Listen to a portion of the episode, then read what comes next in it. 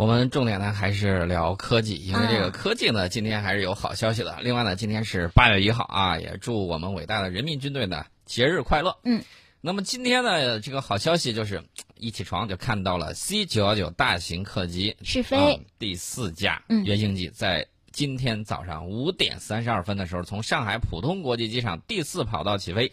经过一个小时二十五分钟的飞行，在完成了多个实验点对飞机各系统进行了初始的操作检查之后，在早上的六点五十七分呢返航，并且平稳的降落，顺利完成了它首次实验飞行任务。那么，执行这次首飞实验飞行的机组成员呢，有试飞员邹理学，有聂飞，有吴昕，还有试飞工程师林宁、王海刚啊，这个。我们可以在网上看到图片，都是来自于中国商飞的。那么这个幺零四架机呢，是 C 九幺九大型客机的第四架试飞飞机，它主要承担的是航电系统啊，以及起飞着陆性能，还有自动飞行系统，还有这个自然结冰等相关科目的这种试飞任务。截至目前呢，商飞公司呢一共有四架飞机投入到试飞工作。呃，之前的那三架啊，已经在西安的阎良啊、山东的东营，还有江西南昌等地。开展了实验的试飞，包括静力实验，还有其他地面的这种验证，也在稳步的推进。呃，根据计划，幺零五机、幺零六机，也就是第五架、第六架，今年下半年投入试飞。届时呢，C 九幺九大型客机研制将进入到密集的试飞阶段。大家可能会说，哎呀，这 C 九幺九民航的，没错，民航的。大家在看那个波音经常生产出来一些客机的时候，它那个机体其实是可以通用的。嗯，比如说改装成反潜巡逻机。比如说，它有专用的加油机，这种效果都是有的。有点像拼插玩具。啊，大飞机很关键。嗯。所以说呢，我们今天提到这个 C 九幺九，我们也预祝早日实现。另外呢，还有 C 九二九。呃，去年珠海航展的时候，有很多朋友亲自登上了 C 九幺九以及 C 九二九的那个座舱的那个实验模型，啊，然后感受了一下啊，体验还是非常棒的，跟那个波音比起来啊，有过之而无不及啊，感觉还是很好的。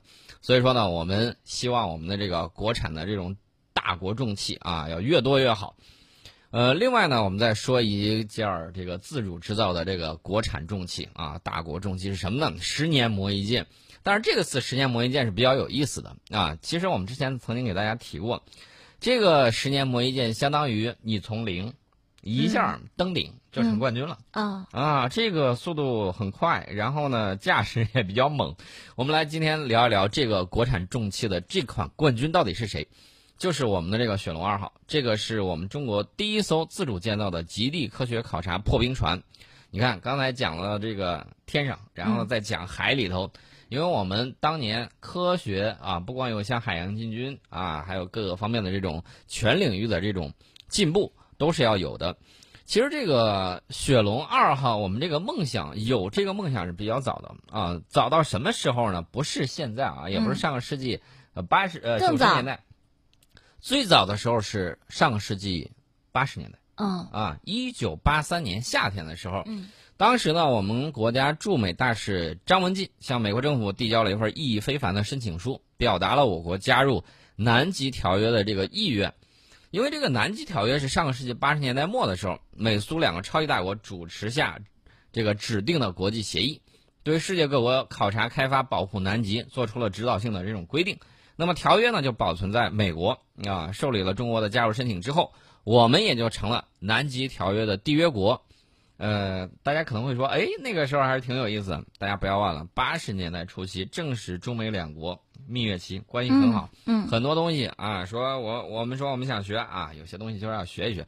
大家一定要注意外部环境这种变化啊，对国内的一些这种影响。我们都知道，内因是根本，外因是这个通过内因起作用的。那么这个外因有个什么呢？大家不要忘了当时的这个世界大格局，就是，呃，中美联手，然后呢，这个苏联的这个情况，大家都要看一下当时的这个情况，啊，除过去这个国际方面的这种情况之外呢，呃，你成了缔约国啊，关系比较好，那那来一块儿进来，大家一块儿去探索。那么成了缔约国，并不代表你就直接拥有了在南极考察的条件，嗯，很简单。你如何把人还有设备去运到南极去，啊，运过去之后，你才能够建设自己的考察站。对呀，如果没有，不好意思，你这考察站可能建成了，然后说我船跟不上，我运不了东西，那你这个考察站怎么运行呢？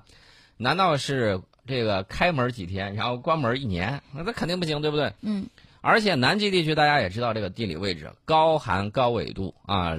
南半球的夏天，即便是南半球的夏天，就咱们这儿冬天很冷啊，非常冷。而且周边海面有大量的浮冰，这些浮冰大家也知道是什么样的情况，大家都知道那艘船泰坦尼克号对呀啊，这些浮冰轻则阻碍船只的前进啊，重则划伤船只。那再重的那都不好意思，那你可能就会被困住了。是的。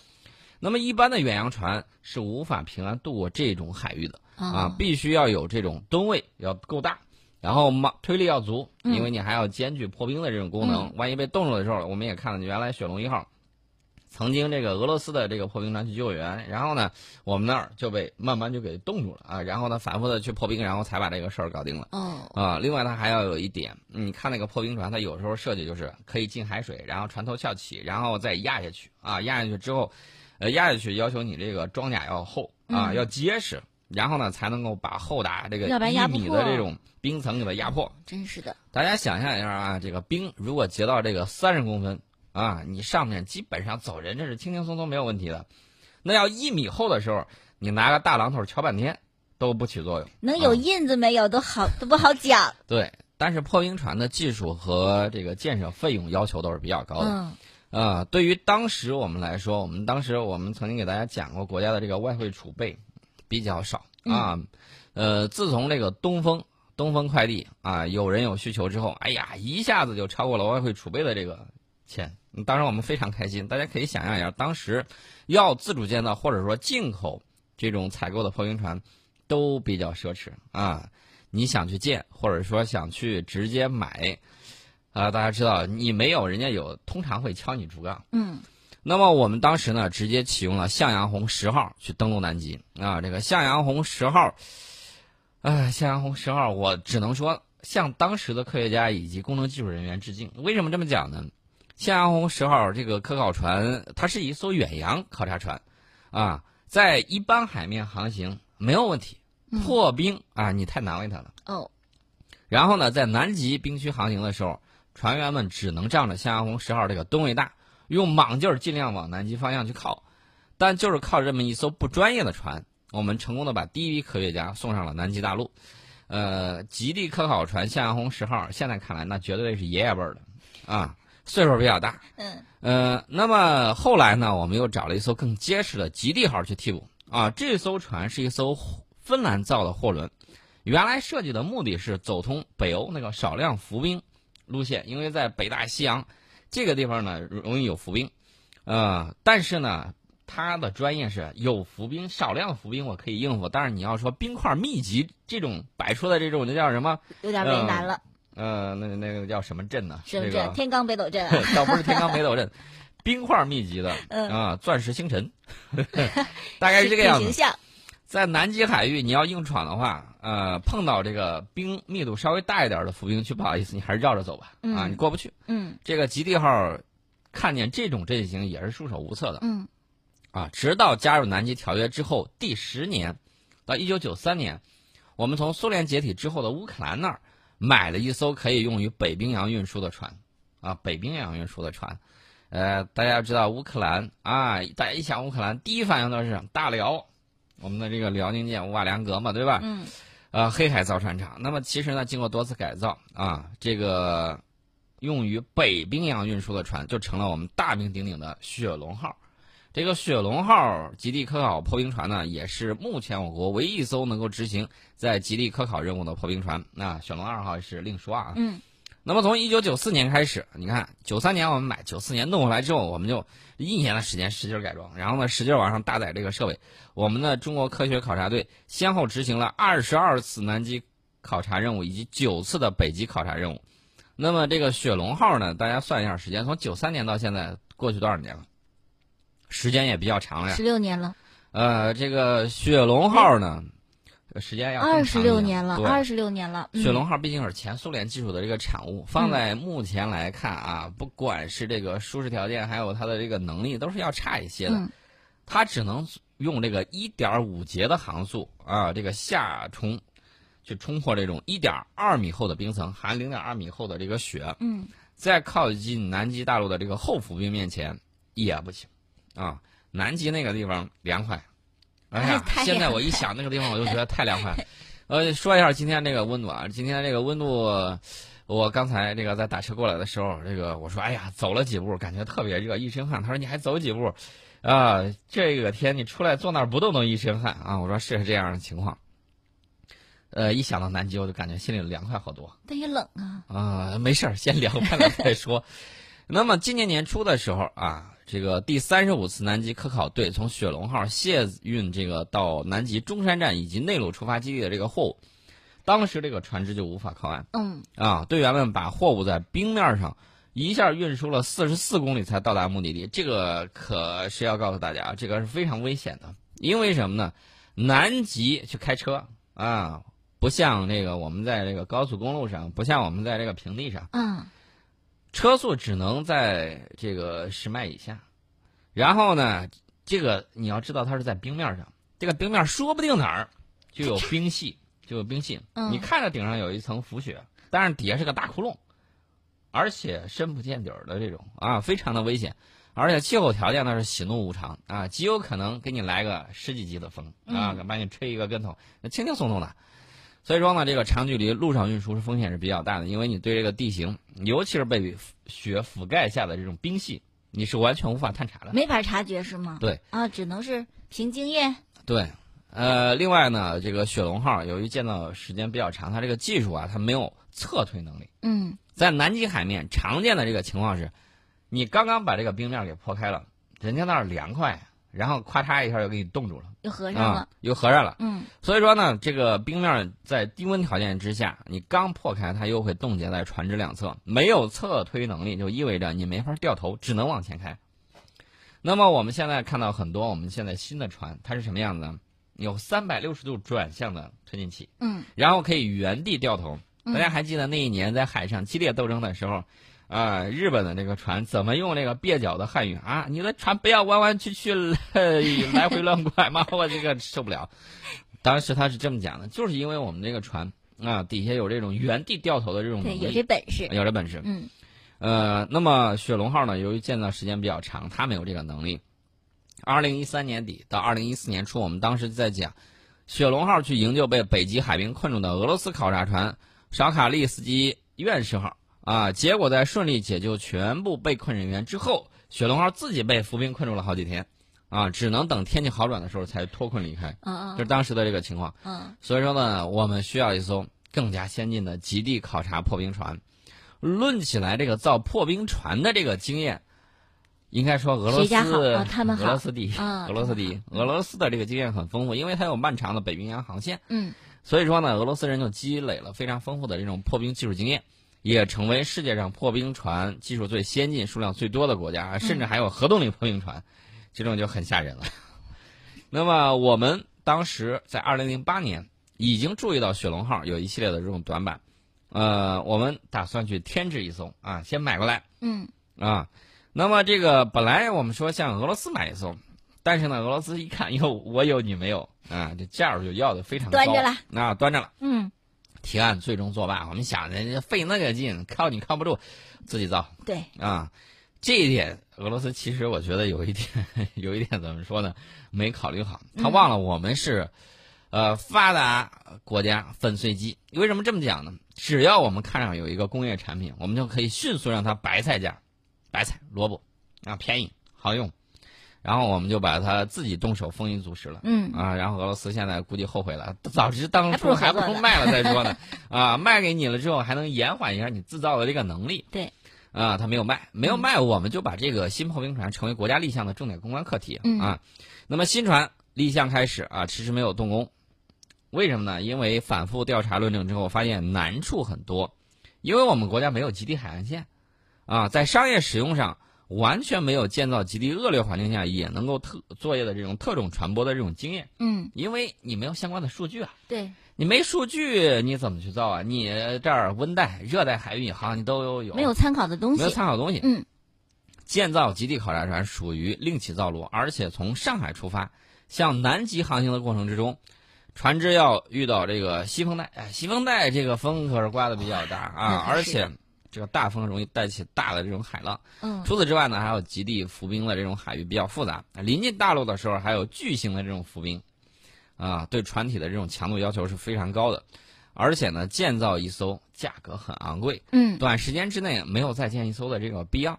这就要求这艘新船不仅能够完成一次两次任务，而且要求极为经久耐用啊！南极跑完换一波人，你还可以去北极。对，啊，就等于说是船员可以休，但是船不休息了，船不休息你就可以就靠你了。对，而且呢，接下来好多年你要还能够满足基地考察的任务的这种需求，所以说呢，我们就开始了这项艰巨的任务。很多专家怀疑中国的造船业到底能否胜任这项工作。零起点，而且你要上去就拿冠军，嗯，这个简直是要求一个不能说小学生啊，要求一个毫无田径经验的人，直接就跑跨栏一一百一十米了，跑过博尔特啊，跑过这个刘翔，嗯，要求这个效果，大家在想你能不能做到？事实证明，我们国家造船业做到了啊，做到了。我们的这个雪龙号呢，我们的这个方法是这个样子，第一。先吸收国外先进的这种破冰船设计理念、技术和经验，嗯啊，然后把它这个吃透了之后，结合我国实际情况进行改进啊，这就是超越了。嗯，然后我们要建造一艘国际一流、国内第一的极地考察船。